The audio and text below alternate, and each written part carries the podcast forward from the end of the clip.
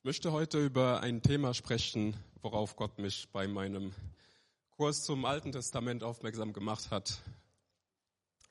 Deswegen starte ich mit der Frage, was haben Josef, Jesus und Pornos zusammenzutun?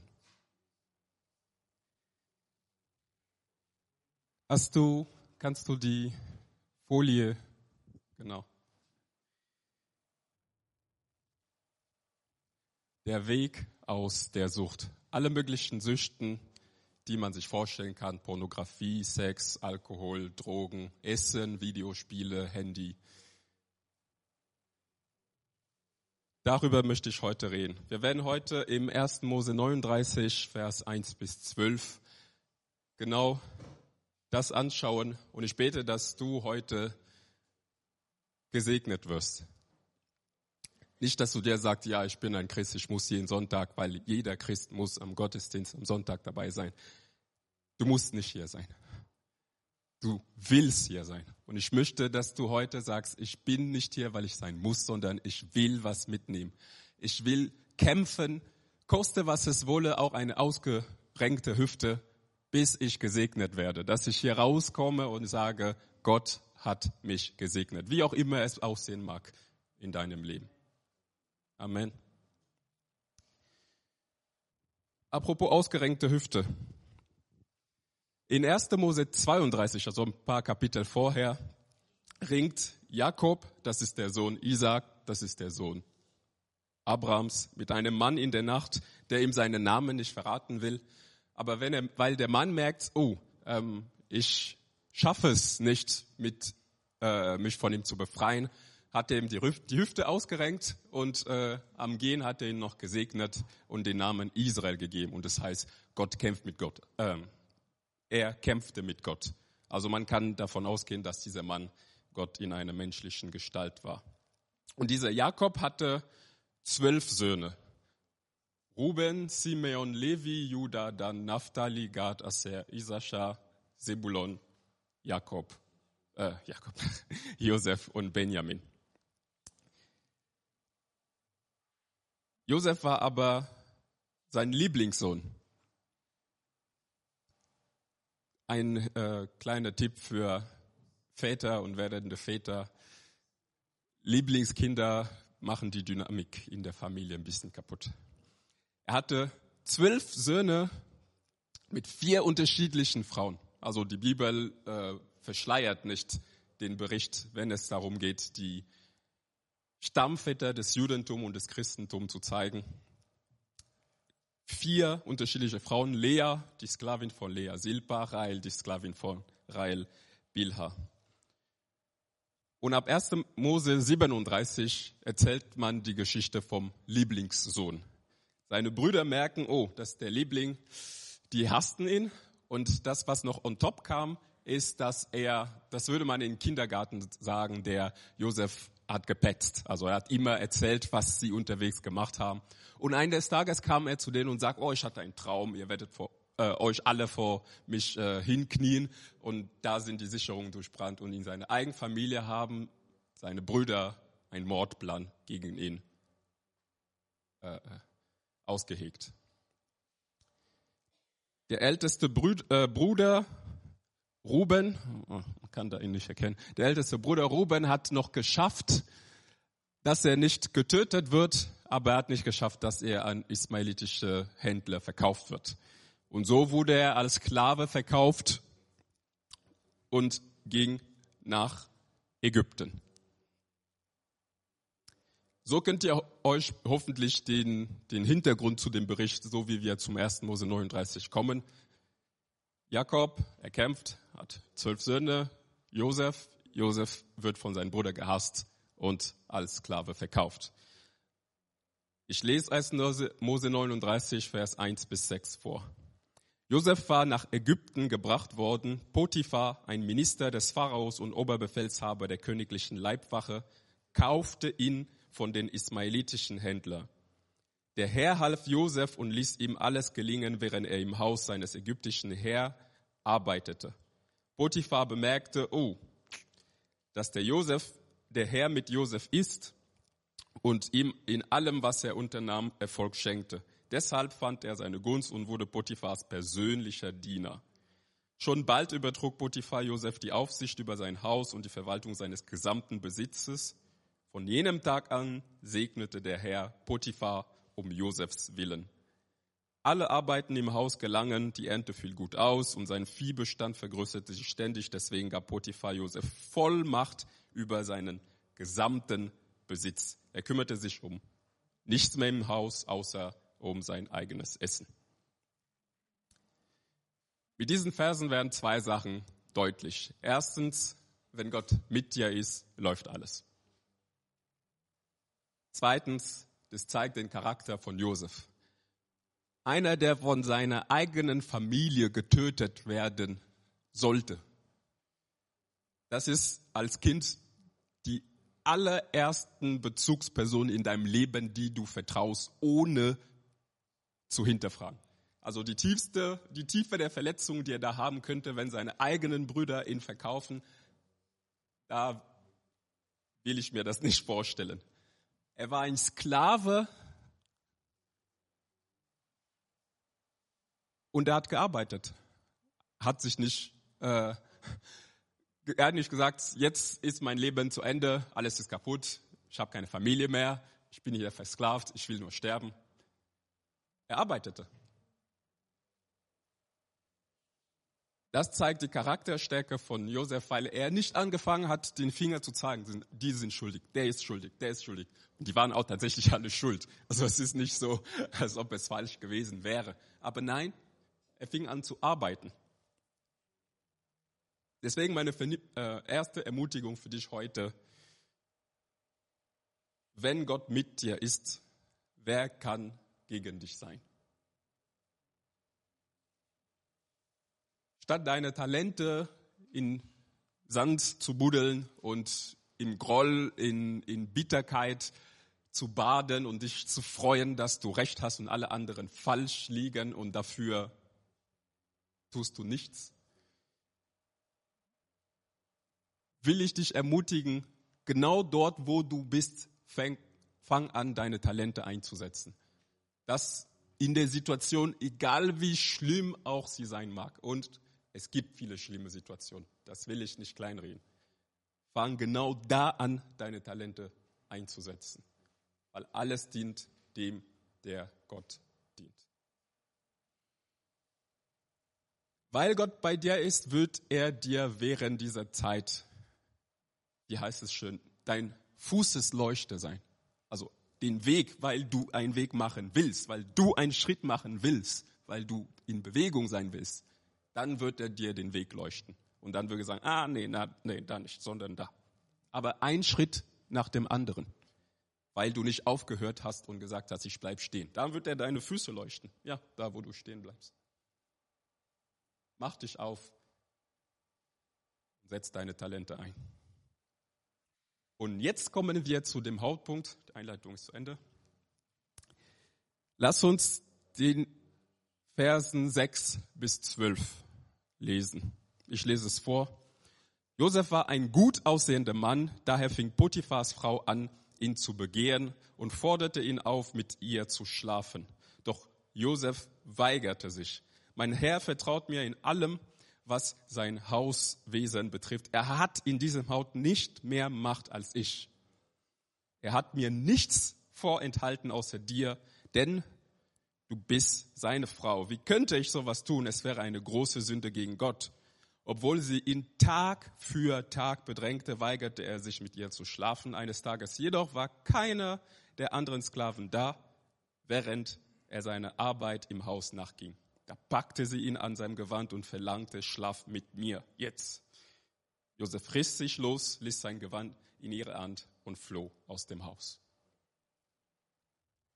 nachdem sie ihn Tag für Tag bedrängte und er sich immer weigerte, hatte, hat sie einen perfideren Plan noch gehegt. Im zweiten Buch der jüdischen Altertümer von Flavius Josephus schreibt er in den dritten Absatz, dass Potiphar und seine Frau eingeladen worden waren. Und die Frau hat etwas vorgeschoben als Grund, um nicht zu gehen, dass sie krank war. Und sie ist zu Hause geblieben und Potiphar ist mit ein paar Diener in, äh, zur Party gegangen und sie hat die anderen Diener aus dem Haus gejagt, damit sie die perfekte Atmosphäre schaffen kann, um ihn zu packen.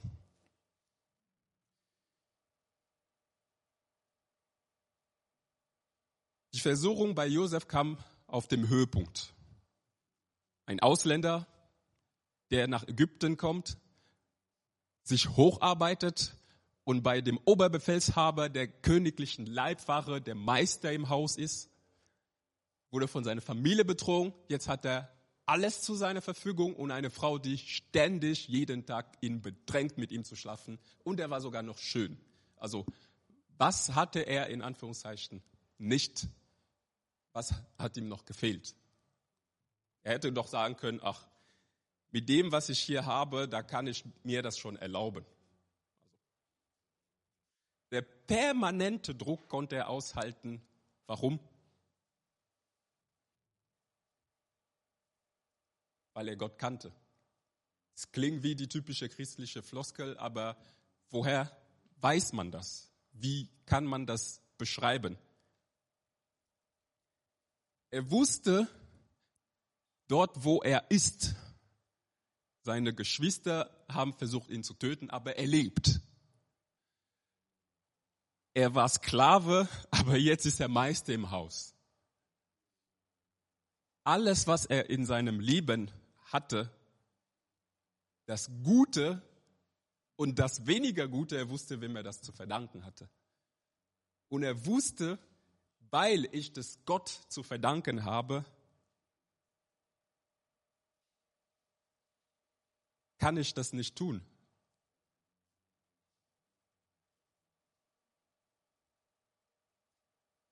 Die Bibel zeigt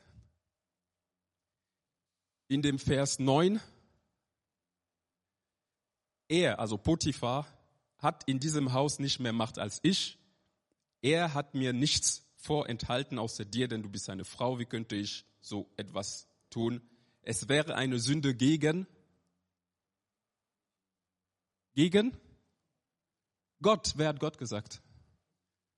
Gib dat man a cookie. Es wäre eine Sünde gegen Gott. Er hat nicht gesagt, es wäre eine Sünde gegen mich, eine Sünde gegen Potiphar, eine Sünde gegen die Frau, ich würde ihr Herz brechen, eine Sünde gegen, keine Ahnung, das ägyptische Gesetz oder gegen sich selbst. Es wäre eine Sünde gegen Gott. Da stellt er mit diesem Satz die Prioritäten in seinem Leben. Und das meine ich mit erkannte Gott, weil er wusste, aus der Treue kam der Segen, weil ich treu bei Gott war treu gearbeitet habe, treu gedient habe, war meine Arbeit, also er hat nicht gesagt, ich warte, bis Gott mich segnet und dann fange ich an zu arbeiten, sondern er hat angefangen zu arbeiten und Gott hat ihn gesegnet. Und er wusste, wie die Reihenfolge war. Und er wusste auch, woher der Segen kommt. Deswegen wusste er auch, ich kann mich nicht von Gott trennen mit diesem Akt. Sonst verliere ich alles, was ich habe. Meine Lebensversicherung.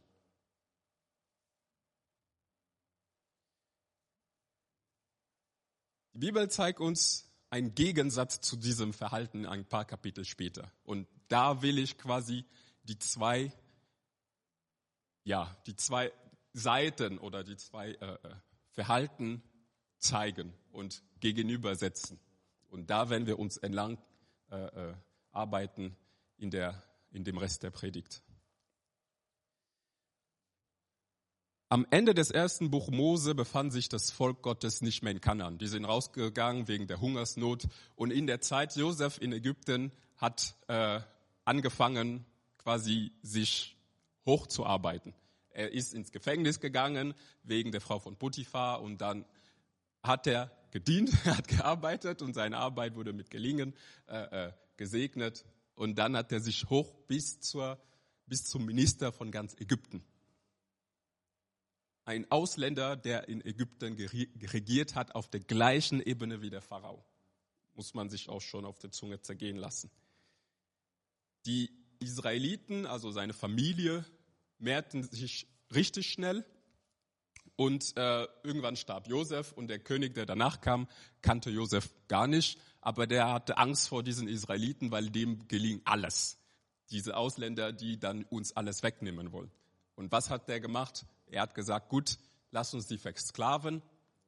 Und irgendwann reichte es nicht. Wir töten die alle männlichen äh, Kinder, weil wir haben Angst. Gott, der rettet ein Kind aus diesen vielen, die sterben mussten, welches letztendlich das Volk aus 430 Jahre Sklaverei rausgeholt hat. Es war der Mose und hatte sie in die Wüste geführt. Nach 40 Jahren Wüstenwanderung eroberte die Generation, die diese Zeit überlebt hatte, mit starker Führung Gottes Teile von ihrem Heimatland zurück, weil sie sind aus Ghana rausgeflogen, äh, sind rausgegangen wegen der Hungersnot und sie sind wieder dann zurückgegangen durch äh, Josua. Und äh, dann starb Josua und dann waren die in dieser Zeit quasi, wir versuchen unser Land wieder zurückzuhaben und wir haben viele Feinde. Da kam in die Zeit der Richter. Und das wollen wir uns, äh, ja, genau. Das wollen wir uns jetzt einsehen, weil in der Zeit der Richter gab etwas, was sich immer wieder wiederholt hat. Und das will ich im, ja, im Gegensatz zu dem Verhalten von Josef zeigen. Das habe ich schön genannt, der ja, Kreislauf der Sünde.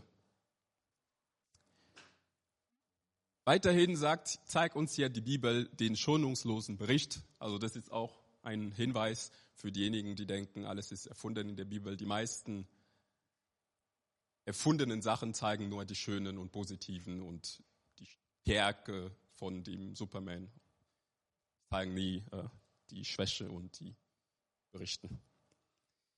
In der Zeit des Friedens, oder besser gesagt, ja, da lief alles gut, wurden die langsam hochmütig.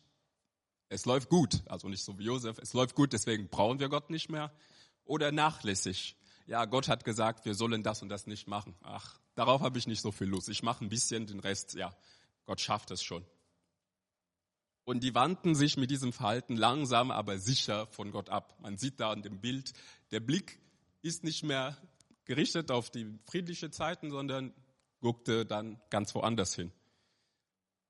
Die Versuchung, kurzfristige Vorteile, gute Gefühle, sofortige eigene Befriedigung, Faulheit, Bequemlichkeit, faule Kompromisse, das alles hat, sich dazu, hat sie dazu geführt, zu sündigen.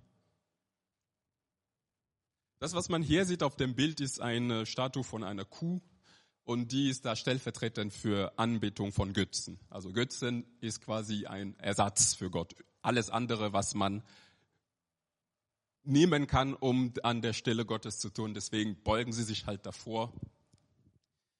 Und anstatt dieser Kuh können wir was tun? Glück ich bin auf der Suche nach Glück. Ziel des Lebens ist Glück zu finden. Ich will Spaß haben. Hauptsache es macht Spaß. Oder Hauptsache es tut nicht weh. Also ich habe Angst vor Schmerz. Deswegen, ja, ich lebe und suche mir den einfachen Weg. Oder Hauptsache ich bin gesund, weil die Gesundheit ist das höchste Gut und alles muss für die Gesundheit getan werden. Man kann da Erfolg reintun, man kann da Bequemlichkeit, Sex reintun Folge deinem Herzen und all seine Begierden. Das kann man da, da reinpacken. Aber was Josef ausgezeichnet hatte, ist, er wusste, wem er das alles zu verdanken hat, was er hat. Die Versuchung kann auf dem höchsten Punkt, naja, es ging noch weiter höher. Er war noch am Ende rechter Hand vom Pharao. Aber an diesem Moment war quasi der höchste Punkt, den er erreicht hatte und da kam die Versuchung. Aber er wusste, kurzfristige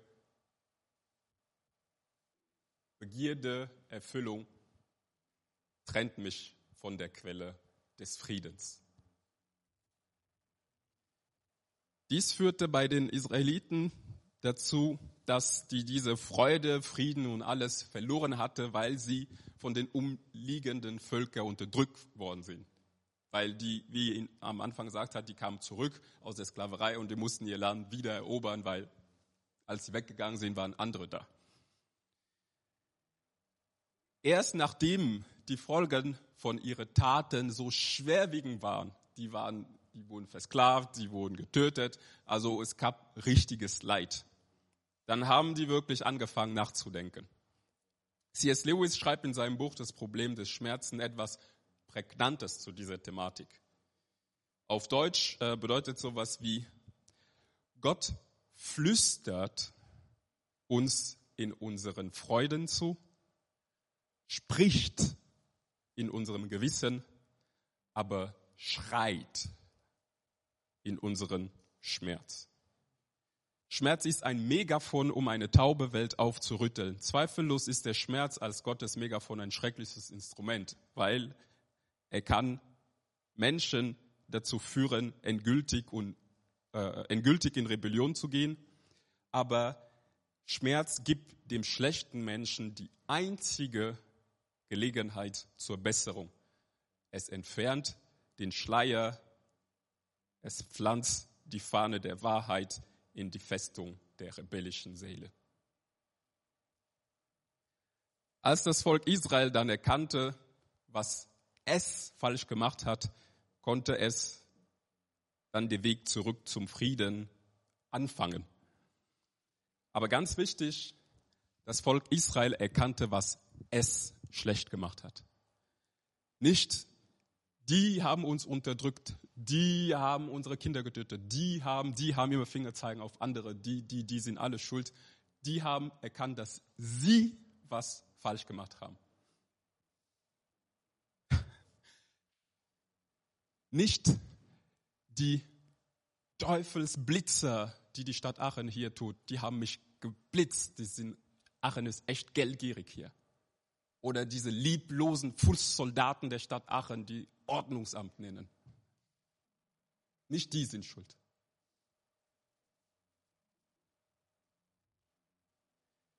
Der einzige Weg zurück zum Frieden führt unweigerlich durch Trauer, Buße, Reue und Umkehr zurück zu Gott. Weil als sie sich dann zurück zu Gott wandten, konnten sie von der äh, Unterdrückung befreit werden und wieder in Frieden leben. Aber in dem Bericht sieht man, es hat dann wieder von vorne angefangen. Deswegen waren die in dieser Spirale drin, äh, ja, gefangen. Wenn du jetzt sagst, Brice, ich kenne Gott und diesen ganzen Blabla höre ich schon mir jeden Tag an, aber ich komme da nicht raus. Was soll ich machen? Was soll ich tun? Ich komme da nicht raus. Oder du sagst, Brice, Gott kenne ich nicht, mag ich nicht, will ich nicht. Ähm, will ich dir sagen, das ist unabhängig davon, ob du Gott magst oder nicht. Das trifft auch auf dich zu. Aber lass, lassen wir, ja, wir nehmen ein konkretes Beispiel. Wenn ihr euch erinnert an die Frage, die ich am Anfang gestellt habe. Neben den theozentrischen Grund, also bezogen auf Gott, warum wir Sachen nicht tun sollen, weil Gott uns liebt und weiß, diese Sachen sind für uns nicht gut, gibt es auch den anthropozentrischen, also bezogen auf den Menschen, weil es deinem Körper, deiner Seele und deinem Geist auch gar nicht gut tut.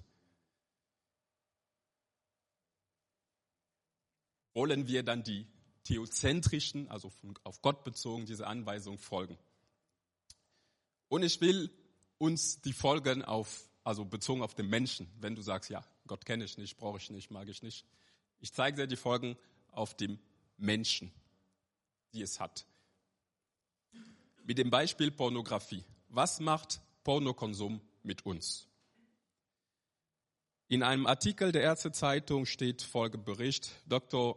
Simone Kühn vom Max-Planck-Institut für Bildungsforschung, Dr. Jürgen Gallinat von der Psychiatrie der Charité in Berlin vermuteten, wie bei anderen suchartigen Verhaltensweisen, vor allem Veränderung im Belohnungssystem. Sie analysierten in einer Studie per MRT-Volumetrie und fMRT die Hirnstruktur und die Hirnaktivitäten von 64 gesunden männlichen Probanden im Alter von 21 bis 45. Insgesamt beschäftigten sich die Teilnehmer im Schnitt vier Stunden pro Woche mit pornografischen Darstellungen. In der MRT-Volumetrie hatten Männer mit hohem Pornokonsum einen deutlich verkleinerten Schweifkern Nucleus caudatus. Je mehr die Zeit, genau, je mehr Zeit sie mit Pornos verbrachten, umso kleiner war diese Hirnstruktur. Der Schweifkern ist etwas wichtig, um erstens Belohnung zu entdecken und wahrzunehmen. Zweitens, zwischen Belohnungen zu differenzieren, um zu wissen, welche Belohnung größer ist als die andere. Und drittens, die Motivation zu erzeugen, Belohnung zu erlangen. Also daher Fokussierung, Aufmerksamkeit.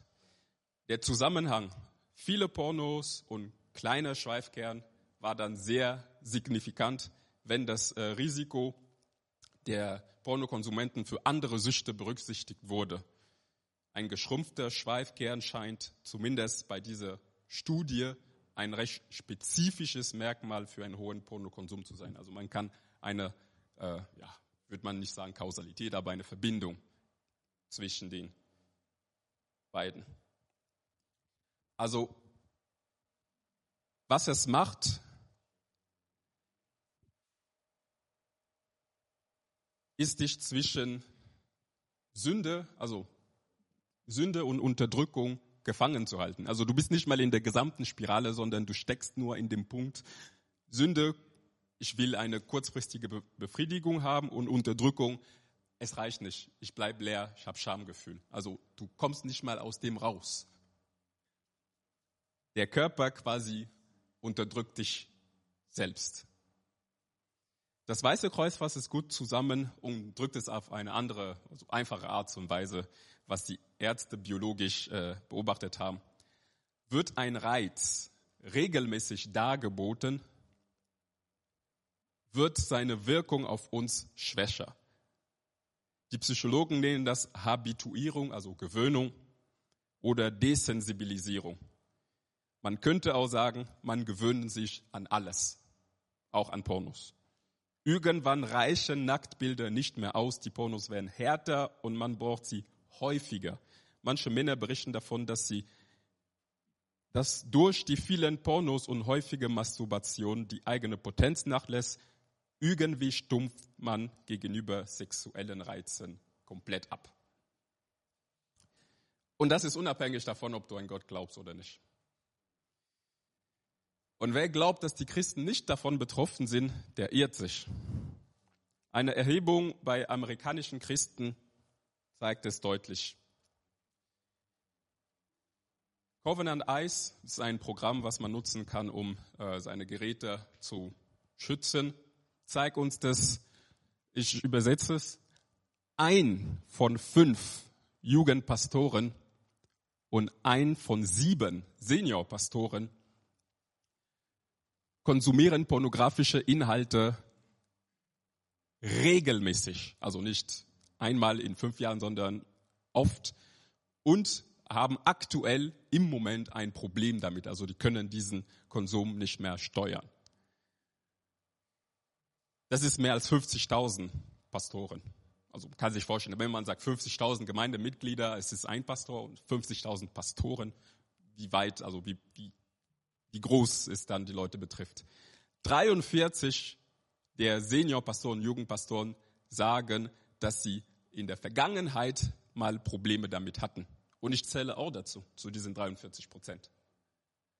64 Prozent der christlichen Männer und 15 Prozent der christlichen Frauen sagen, dass sie mindestens jetzt einmal im Monat Pornos gucken. Wenn man weiß, wie man mit Statistik umgeht, weiß man, dass man nichts direkt hier auf uns äh, anwenden kann. Aber stellt euch vor, die eine Hälfte des Saals schaut jeden Monat einmal Pornos. Und nur sieben Prozent der Pastoren haben, bieten Hilfe an bei den Mitgliedern, die dann da Probleme haben. Aber das ist nur das Beispiel von Pornos. Wir können das auf alle möglichen Süchten weiter etablieren. Geld, Geldsucht, Glücksspielsucht, Drogen. Bei Drogen ist halt der Vorteil, dass man physisch erkennt, dass jemand Drogen nimmt, weil er schon anfängt, davon zu viel zu nehmen. Bei Pornos nicht. Alkohol, da auch ist der Vorteil, dass man das auch sehen kann. Rauchen oder auch die neuen Süchten. Handysucht. Handysucht. Soziale Mediensucht. Die Sucht nach Aufmerksamkeit, Belohnung. Mein Handy hat vibriert, wer hat geschrieben? Oh, es kann sein, dass es super wichtig ist.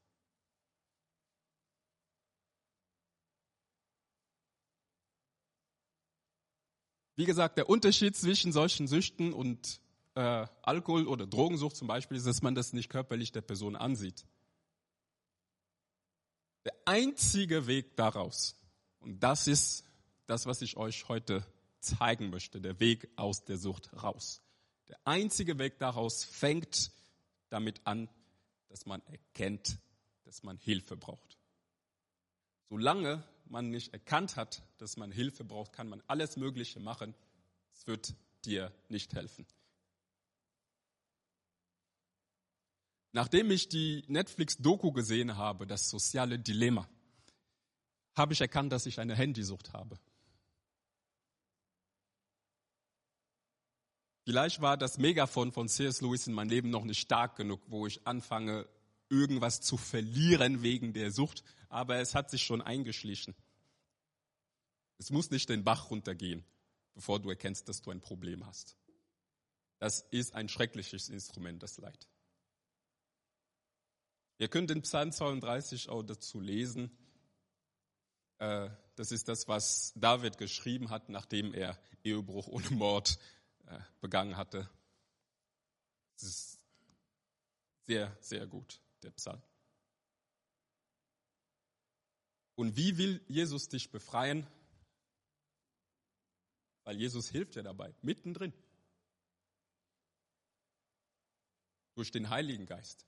Weil als er starb und von den Toten wieder auferstand, hat er die Verbindung von einem Sünder wie ich zu einem heiligen Vater wie Gott wiederhergestellt. Und diese Verbindung lebt in uns und wir haben Zugang dazu. Das ist der Geist Gottes. In jeder Situation, egal in welcher Sucht du auch stecken magst. Du brauchst Bestätigung von deinen Like auf Instagram. Du musst immer Aktivität haben. Du kannst nicht eine Minute ohne dein Handy sein. Du sitzt auf dem Klo Handy raus, in der Bahn Handy raus, in dem Auto Handy raus. Und dann siehst du die Blitzer nicht. Er kann dich da rausholen. Deswegen sagt Paulus im 1. Korintherbrief, Kapitel 10, Vers 13, vergesst nicht, dass die Prüfungen, die ihr erlebt, die gleichen sind, vor denen alle Menschen stehen. Selbst Jesus stand vor diesen Versuchungen. Gott ist jedoch treu. Er wird die Prüfung nicht so stark werden lassen, dass ihr nicht mehr widerstehen könnt. Wenn ihr auf die Probe gestellt werden, wird er euch eine Möglichkeit zeigen, trotzdem standzuhalten. Und wie? Indem er Wahrheit spricht. Warum? Wahrheit ist wie ein Schlüssel. Es ist das, was dir wieder alle Schlüssel in der Hand gibt. Du kannst jetzt entscheiden. Weil wenn du gefangen bist in einer Spirale, wo dein Körper dich unterdrückst, dann hast du nicht mal die Möglichkeit zu wissen, dass es was falsch ist. Du hast nicht mal diese Erkenntnis. Aber dadurch, dass man Wahrheit spricht, kannst du wissen, dass was du tust falsch ist. Vorher weißt du es nicht mal. Du kannst es wissen und dann kannst du dann dich dafür oder dagegen entscheiden. Das ist das, was Wahrheit tut in deinem Leben. Ich wusste,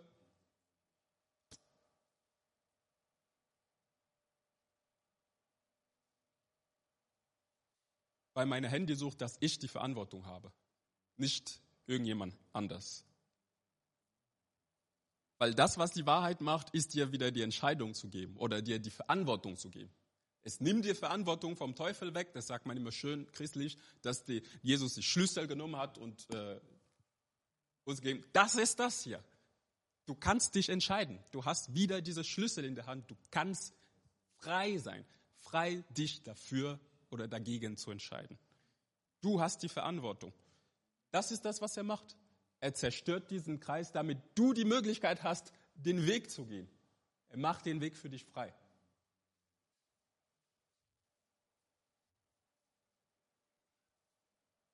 Durch die Netflix-Doku und das ständige Hinweisen von meiner Frau, dass ich ständig am Handy bin, konnte ich erkennen, dass ich ein Problem habe und ich musste Verantwortung übernehmen.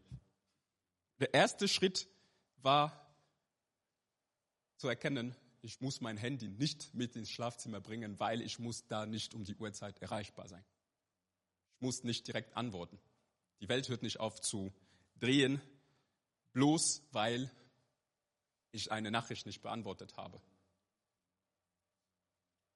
Und durch die neuen Funktionen von dem iPhone fand ich es richtig äh, toll. Du kannst so zu bestimmten Zeiten das so einstellen, dass du gar keine Benachrichtigung bekommst.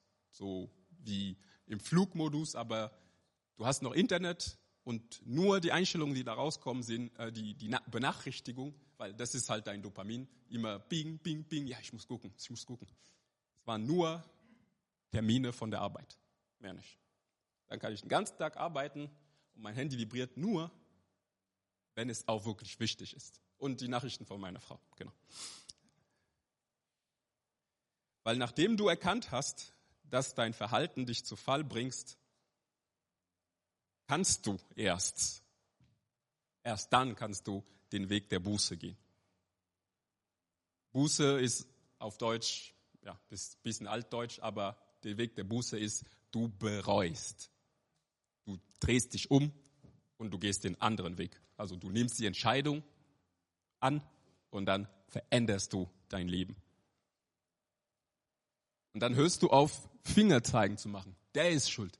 Das ist die Frau am Bildschirm, die gezwungen wurde, sich auszuziehen. Die ist schuld. Das ist die Stadt Aachen. Die sind schuld. Das ist, das ist, ich muss unbedingt, das ist, nein. Du bist schuld. Und deswegen brauchst du dich drehen.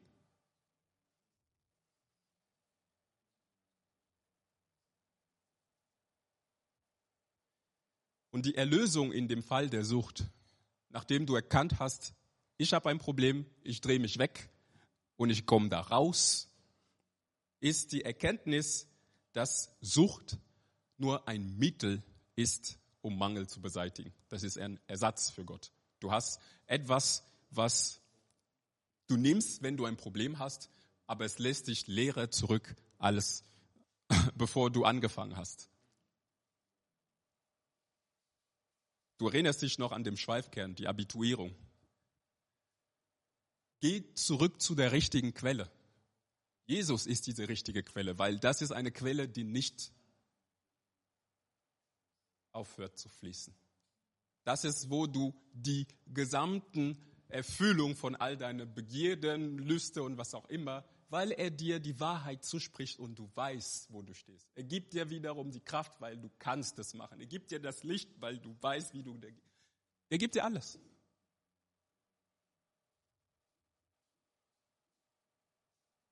Und wie macht er das? Du hast zwei Möglichkeiten.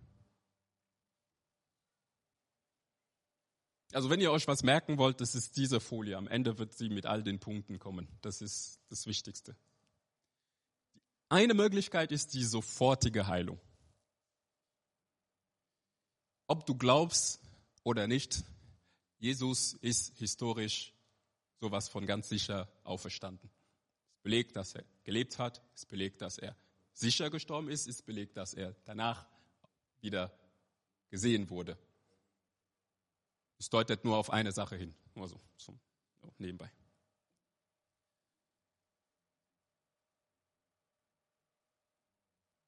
Wenn dieser Jesus von den Toten auferstanden ist, wie kann er dich nicht da heilen und befreien? Die Bibel gibt uns viele Berichte von sofortigen Heilungen. Der kam, Hände aufgelegt, zack, alles war weg. Ich habe ein Video von einem Freund mitgebracht. Der ist heute Pastor in München und der zeigt ein bisschen von seiner Story. Äh, ist auf, genau, ist der Dave werde äh, parallel dazu äh, auf Deutsch übersetzen. Jesus changed my life, Chad. Viele Jahre lang hatte ich nur einen Sinn im Leben. Party machen, Alkohol trinken, Drogen. Ich hatte viel Spaß. Aber ich war im Inneren komplett leer und kaputt. Dann habe ich Jesus kennengelernt und er hat diese Leere in meinem Herzen gefühlt und mir ein neues Leben gegeben.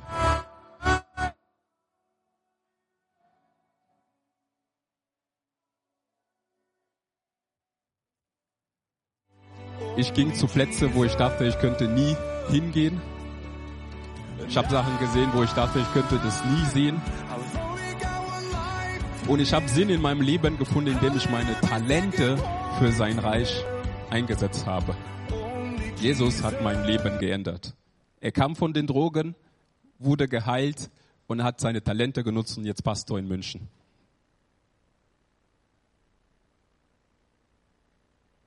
Das, was es macht, die sofortige Heilung, ist, es bricht überhaupt diesen Kreislauf. Also es, es gibt gar keinen Kreislauf mehr.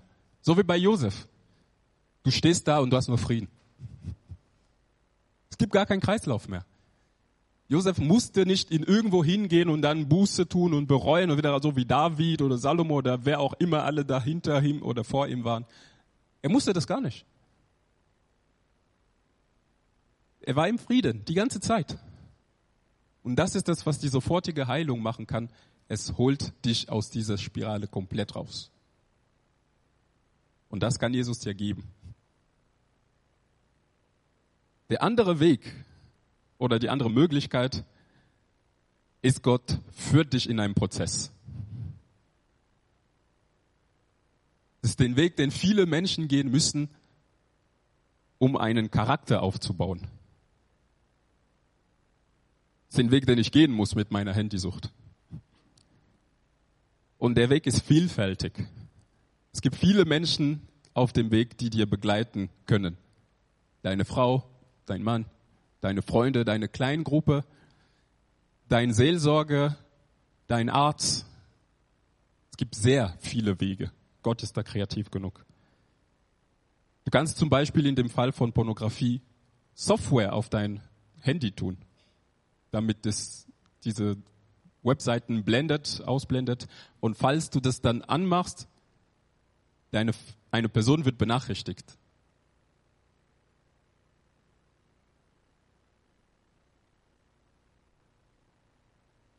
Wenn du dich auf diesen Weg begibst, musst du zuerst die Quellen der Versuchung beseitigen und gegenüber gläubigen Vertrauenspersonen rechenschaftspflichtig sein. Warum? Weil die Macht dieser Süchte liegt in dem Verborgenen, weil keiner das weiß. Niemand weiß, dass du gerade ein Problem mit etwas hast. Heutzutage ist es alles einfach im Verborgenen zu machen. Mit einem Handy kannst du kostenlosen Sex bestellen, kannst du kostenlose Pornos bestellen, kannst du, naja, kostenlos sind die Drogen nicht, aber du kannst sie bestellen. Du kannst es im Geheimen und im Verborgenen alles tun. Und solange du diese Quellen nicht beseitigst oder eine Person hast, die Licht in deinem Leben reinbringt, in dem, gegen die, ge, äh, gegenüber der du rechenschaftspflichtig bist, dann wirst du nie den Weg gehen können. Deswegen sind Kleingruppen so wichtig. Nicht, weil es eine tolle Erfindung ist von irgendeiner Kirche oder so. Weil wenn in Kleingruppe die Möglichkeit gegeben wird, echt zu sein, echt bedeutet verletzlich, dass jemand anderen in dein Leben reingucken kann und komplizierte Fragen stellen kann. Warum tust du das? Erst dann passiert Nachfolge. Weil das ist, der, das ist auch ein Prozess Nachfolge, weil du immer wieder Leute hast, die in dein Leben reingucken können und sagen, Danilo, warum hast du gestern nicht gespült, nachdem du auf dem Klo warst? Und das formt den Charakter von Danilo, weil eine andere Person ihn daran erinnert, dass was er tut, nicht für ihn gut ist. Das ist die wahre Kraft von Kleingruppen. Sonst haben wir nur Leute zusammen, die schöne, ja, die gleichen Hobbys haben Liest du gerne in der Bibel? Ja, ich auch. Cool, lass uns die Bibel lesen. Yeah. Und das war's. Gehst du gern Angel oder Basketball spielen? Ja, cool, lass uns das machen. Das, das ist gut. Du beschäftigst dich mit anderen Menschen, aber das bleibt oberflächlich. Das ist nur meine Ermutigung für Kleingruppen nebenbei. Der nächste Punkt, nachdem du die Quellen beseitigt hast und Rechenschaft pflichtig geworden bist, musst du anfangen, diese Fallen zu vermeiden. Diese Momente erkennen, weil du weißt ganz genau, wann du besonders anfällig bist. Vom Weißen Kreuz gibt es zu dem Thema äh, Internetsuch auch den folgenden Absatz. Sex in verbindlichen Rahmen der Ehe hat auch die Funktion, uns zu beruhigen, belohnen, zu beschenken, ausgelassen zu sein. Doch bei Internet-Sexsüchtigen rückt die emotionale Funktion in den Vordergrund. Sex wird das zentrale Mittel, unangenehme Gefühle zu regulieren. Kann man auch da Droge, äh, Drogen reintun oder Handysucht. Das ist genau das Gleiche. Langeweile, Frust, Überforderung, Einsamkeit werden mit Sex gelöst, in Anführungszeichen. Viele Suchtgefährten, Suchtgefährdeten sind besonders dann anfällig, wenn sie hungrig, erschöpft oder müde sind. Viele von ihnen beschreiben, dass diese Tendenz durch die Sucht deutlich verstärkt wurde. Bemerkenswerterweise beschreiben ehemals Pornosüchtigen oder Drogensüchtigen, dass sie schon viele Jahre nicht äh, zurückgreifen mussten, aber in manchen Situationen sind die massiv rückfallgefährdet. In, es sind genau die Situationen, in denen sie mit kurzfristiger Befriedigung, Ablenkung geschafft hatten. Das alte Muster schimmert noch im Hintergrund, weil man weiß, es ist schwer, ich will mich nicht damit befassen, deswegen flüchte ich. Ich habe eine Verletzung im Herzen. Statt mich damit zu äh, beschäftigen, flüchte ich in Dauerbeschäftigung. Ich muss immer irgendwas machen, damit ich nicht darüber nachdenke. Ich muss immer irgendwas machen, damit ich nicht. Und das ist das, wenn ihr euch erinnert an diese Kuh. Das ist genau da dieser Altar, wo wir uns niederlegen. Weil wir die Sachen nicht angehen wollen in unserem Leben, suchen wir andere Mittel. Kurzfristige Befriedigung. Und wenn du sagst, ja, Brice, es gilt nur für dich Christen. Nein. Nein.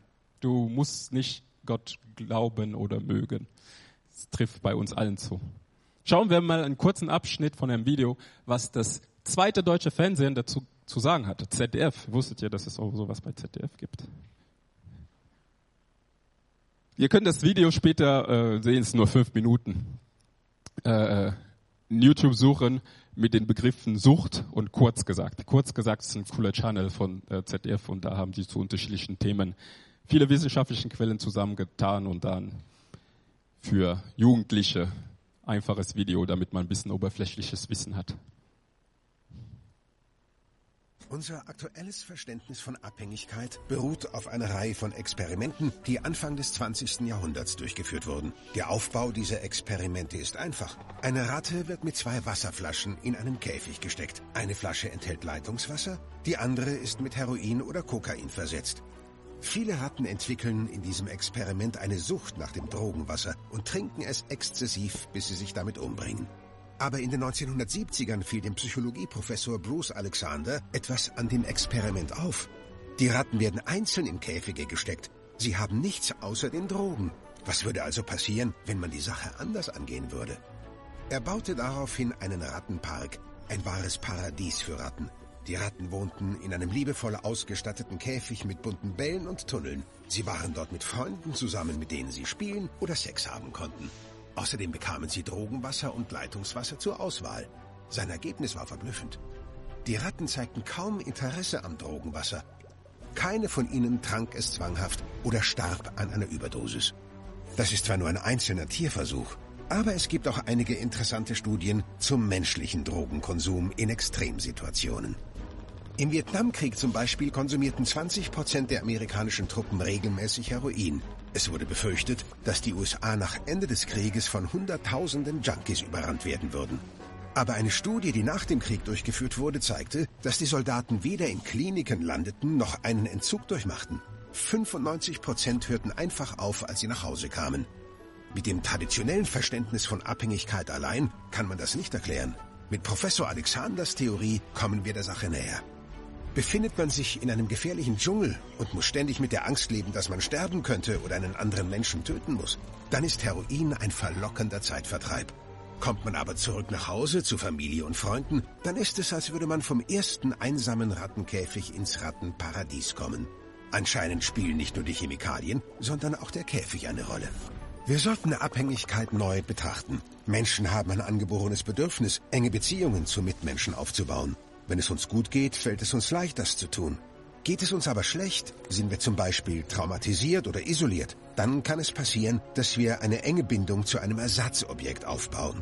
Manche bilden eine enge Bindung zu ihrem Handy aus. Für manche ist es Pornografie, ein Videospiel, Glücksspiel oder eben Kokain. Wir bauen diese Bindungen auf, weil es in unserer Natur liegt. Ein Ausweg aus diesen ungesunden Bindungen könnte der Aufbau von engen emotionalen Beziehungen zu anderen Menschen sein. Am Ende kommen sie zu ziemlich gleichen Ergebnis wie ich. Die nennen das am Ende Empathie. Ich nenne das Nächstenliebe, was mit Vertrauenspersonen zu tun hat. Unser täglicher Kampf ist, der Abstand von der Sünde zu bewahren. Deswegen lass dich von dem Heiligen Geist leiten. Und es ist auch keine christliche Floskel. Was heißt, lass dich vom Heiligen Geist leiten? Leiten bedeutet, jemand sagt dir, wo du hingehen solltest und du machst es. Deswegen sollst du dein Ego, deine eigenen Bedürfnisse von kurzfristiger Befriedigung hinter dir lassen, in den Hintergrund stellen und das tun, was dich wirklich frei macht. Und du kannst es schaffen. Wenn ich nochmal auf die Statistik von Covenant Eyes zurückgehe, 64 Prozent der christlichen Männer und 15 Prozent der christlichen Frauen schauen aktuell mindestens einmal in, Porn, äh, im Monat Pornos. Deswegen der letzte Schritt, dranbleiben. Dranbleiben, weil es ein Weg ist. Josef ist uns vorangegangen, vorausgegangen, als Beispiel der Standhaftigkeit. Das ist das Bild, was ich am Anfang gemalt habe, wo er ständig versucht wurde, ständig unter Druck gesetzt wurde und er, er hat es trotzdem geschafft. Und das kannst du auch schaffen. Du musst es nicht machen wie die Zeit der Richter im Alten Testament, wo sie jedes Mal in der Spirale waren oder auch stecken geblieben sind zwischen Sünde und Unterdrückung. Falls du doch in eine Abhängigkeit steckst, egal welche sie ist, will ich dir Jesus Heilung zusprechen. Er kann dich befreien, er kann dich heilen. Und das ist meine Botschaft heute. Wir können das so machen wie Josef. Wir können das schaffen weil Jesus dich befreien und heilen kann, egal wo du steckst, egal welche Sucht du hast. Der einzige Weg, den du machen solltest, ist zu glauben, zu erkennen, dass du ohne ihn das nicht schaffst. Weil viele haben es versucht und es hat nicht geklappt. Er schenkt dir Wahrheit im Herzen. Er gibt dir die Schlüssel wieder zurück, damit du dich entscheiden kannst, dafür oder dagegen. Und weil du dich von ihm leiten lassen willst und Vertrauenspersonen um dich herum hast, die dich lieben, die dir diesen Paradies schaffen, wo du verletzlich sein kannst und sagen kannst, dafür, damit habe ich ein Problem. Kannst du mir helfen?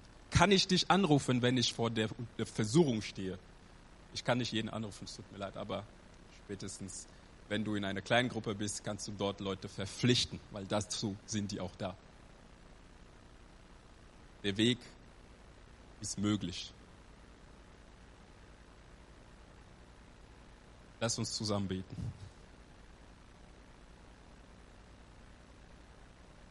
Vater, ich danke dir, dass du uns das Beispiel Josef gegeben hast, das Beispiel gezeichnet hast, dass eine Person, die unter so viel Anfechtung, so viel Schlechtes in ihrem Leben, so viel Leid gelitten hat,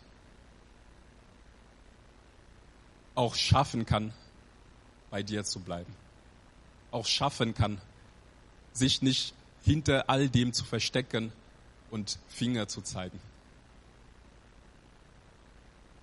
Dass du einen Weg uns zeigst, wie du uns aus dieser Spirale rausholst. Und ich danke dir, Vater, dass es für jeden offen ist, dieser Weg. Ob man an dich glaubt oder nicht, bietest du das an. Deswegen möchte ich, Vater, vor deinem Thron kommen und sagen, hilf mir. Sprich bitte das nach, was ich jetzt sage. Jesus,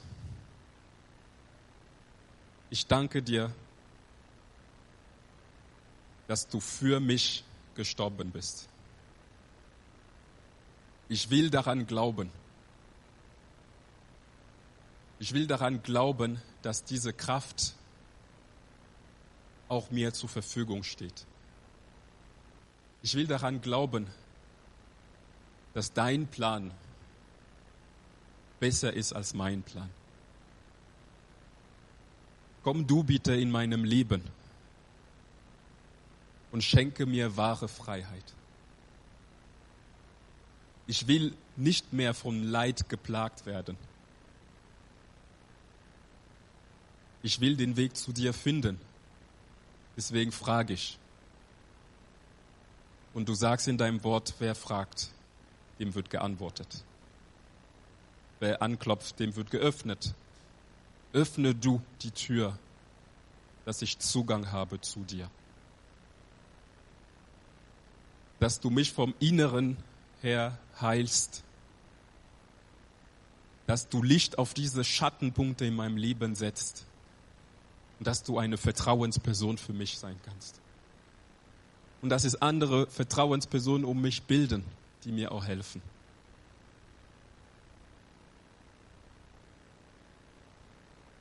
Danke, Vater. Amen. Komm heute zum Vater. Er steht mit offenen Armen da. Er schenkt dir Vergebung für das, was Jesus, wegen dem, was Jesus für dich getan hat.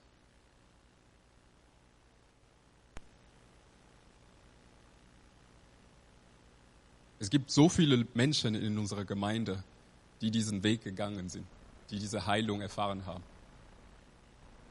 Ihr könnt mit diesen Menschen reden. Ihr könnt sie finden. Kommt später zu mir, dann werde ich euch die Namen nennen. Es gibt diese Befreiung. Es gibt so viele Vorbilder hier in unserer Gemeinde. Amen.